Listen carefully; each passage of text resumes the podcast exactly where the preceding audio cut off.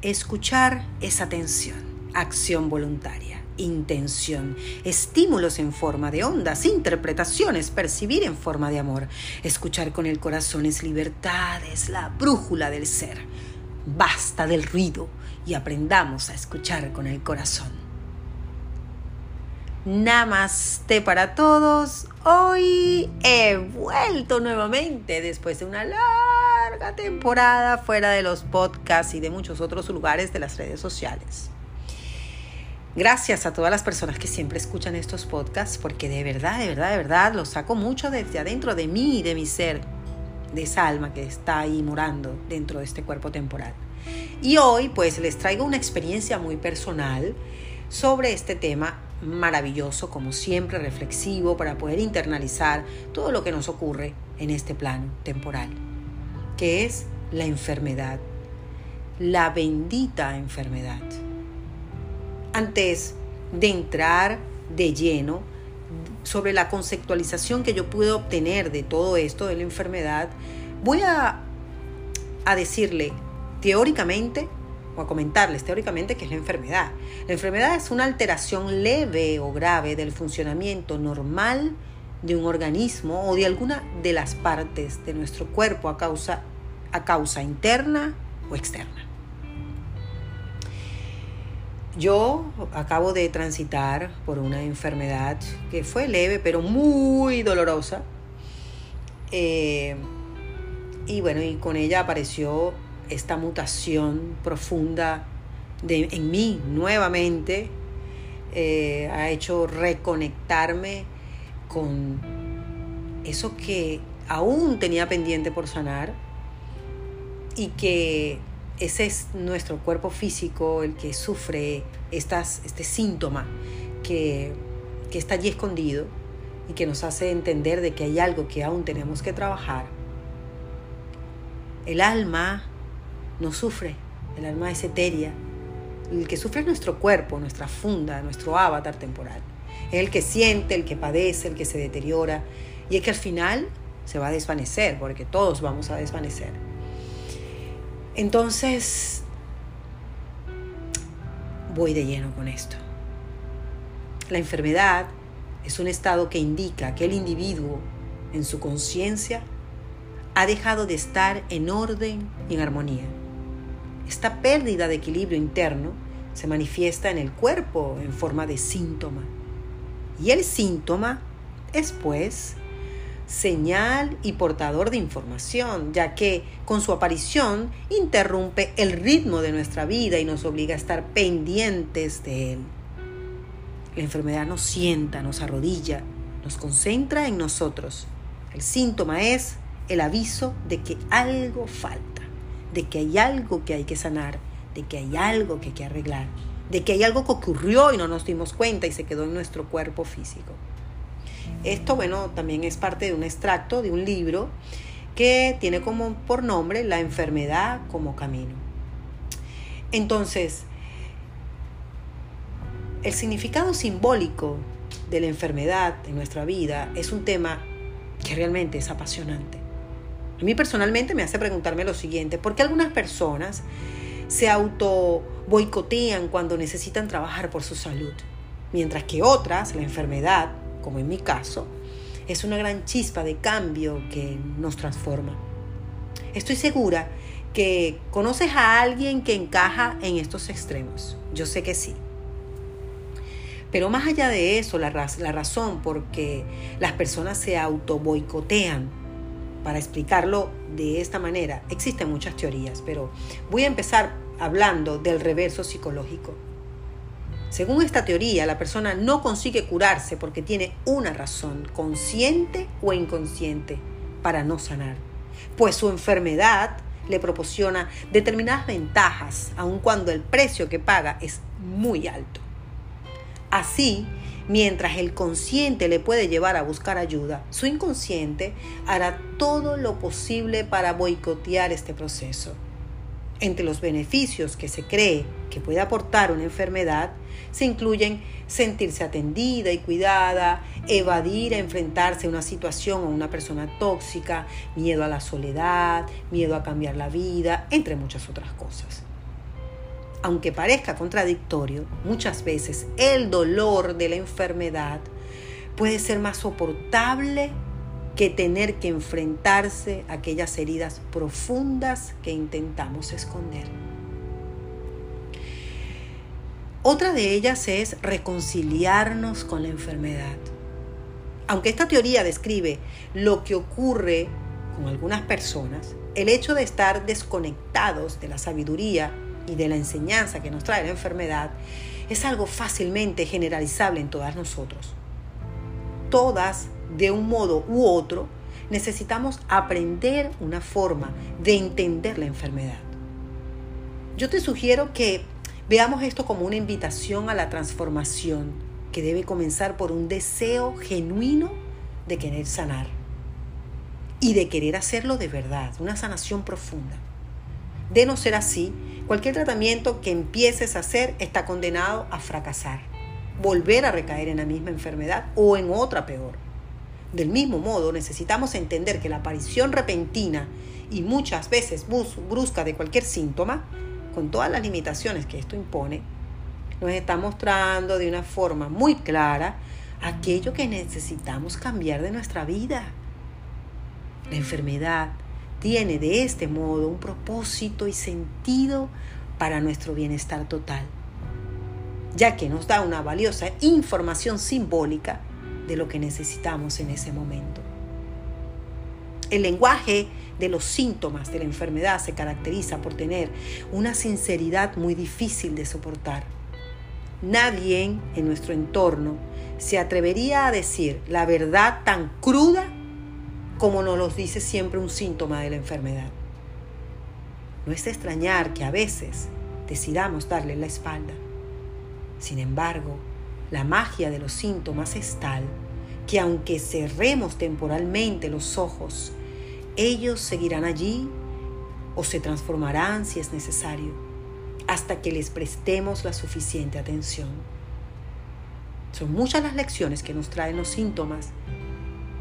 Pueden ser muchas, y entre ellas le puedo decir la necesidad de pararte, la necesidad de descansar, de poder dormir, darnos el cuidado que hemos estado posponiendo o ignorando. No obstante, también nos puede invitar a activarnos y aportar con nuestro trabajo el bienestar común. Y los dos extremos pueden provocar la enfermedad. La autenticidad y la desilusión del ego es una de las características también de la enfermedad que nos hace sinceros y auténticos, deshaciendo todos los sesgos y restituyendo nuestro centro del equilibrio.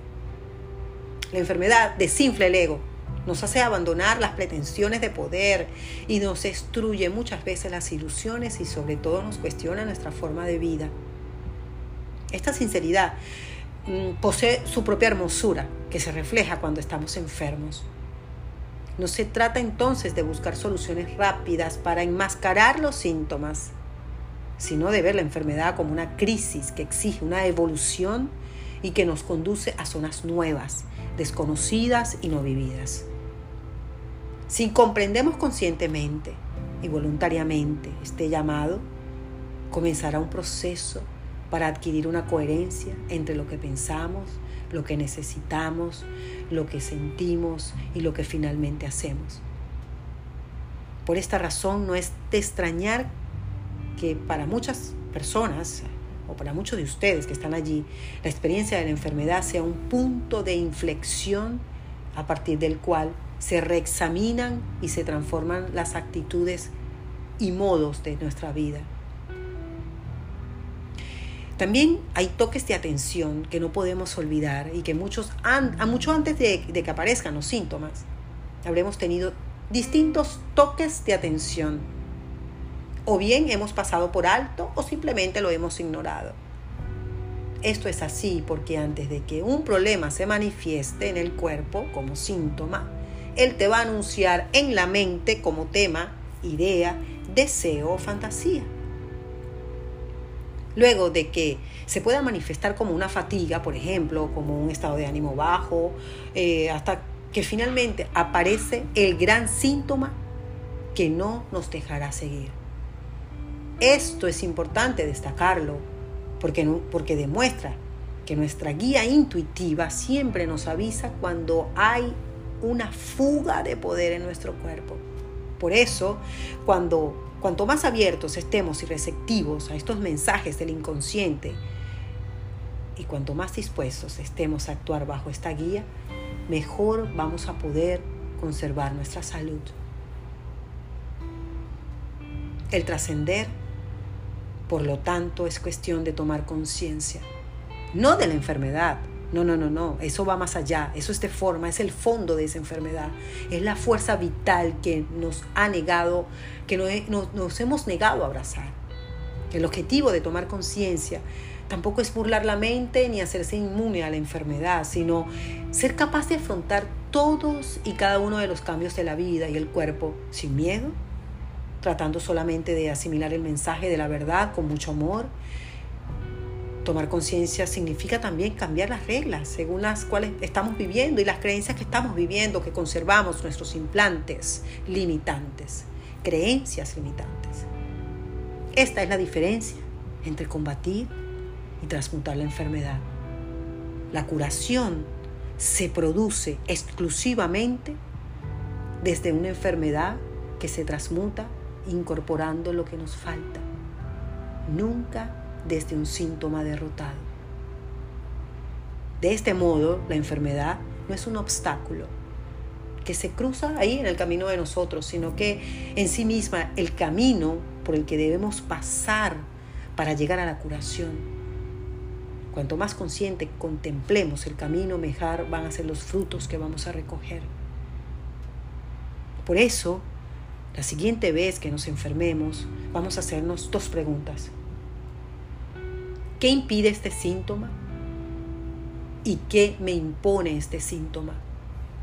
Esas respuestas nos van a revelar el tema principal que necesitamos atender. Yo sé que estos son temas de verdad que son difíciles de, manejar, difíciles de entender en el momento de la enfermedad. Yo solía creer que un meditador, un yogi, o yo solía creer que era un meditador y un yogi. Me he dado cuenta que no lo soy. Mi propósito en esta vida no es tanto meditar como enseñar. Es la enseñanza del Dharma lo que me ha dado sentido y creo que eso ahora mantiene mi vida. No puedo explicar cómo sucedió esto, pero solo en la oscuridad dolorosa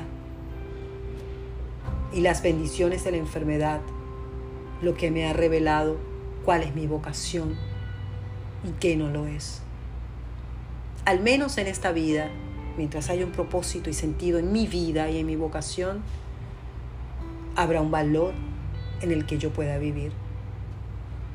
Proteger a otras personas de su sufrimiento, ayudándolos a realizar la vacuidad, es la única razón que tengo para vivir. Es la única razón por la que tengo el privilegio de estar viva y seguir respirando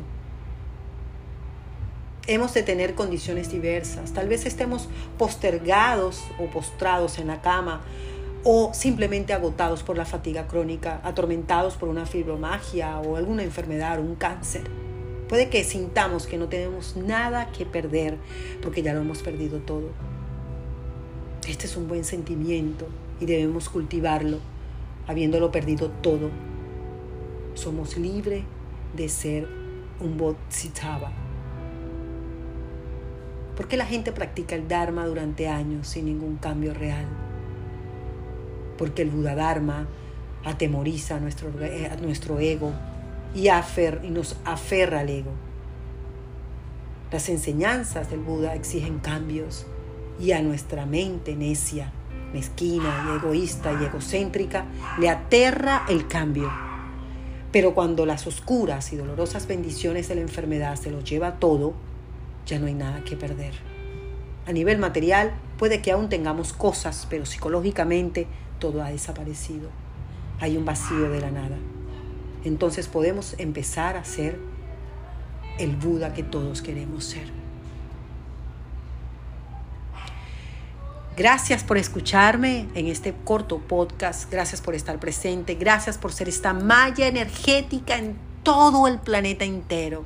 Cámbiate los lentes de vez en cuando para que mires el mundo totalmente diferente. Solamente le quiero agradecer. Gracias, gracias, gracias por estar allí y escucharme como siempre. Namaste para todos y bye.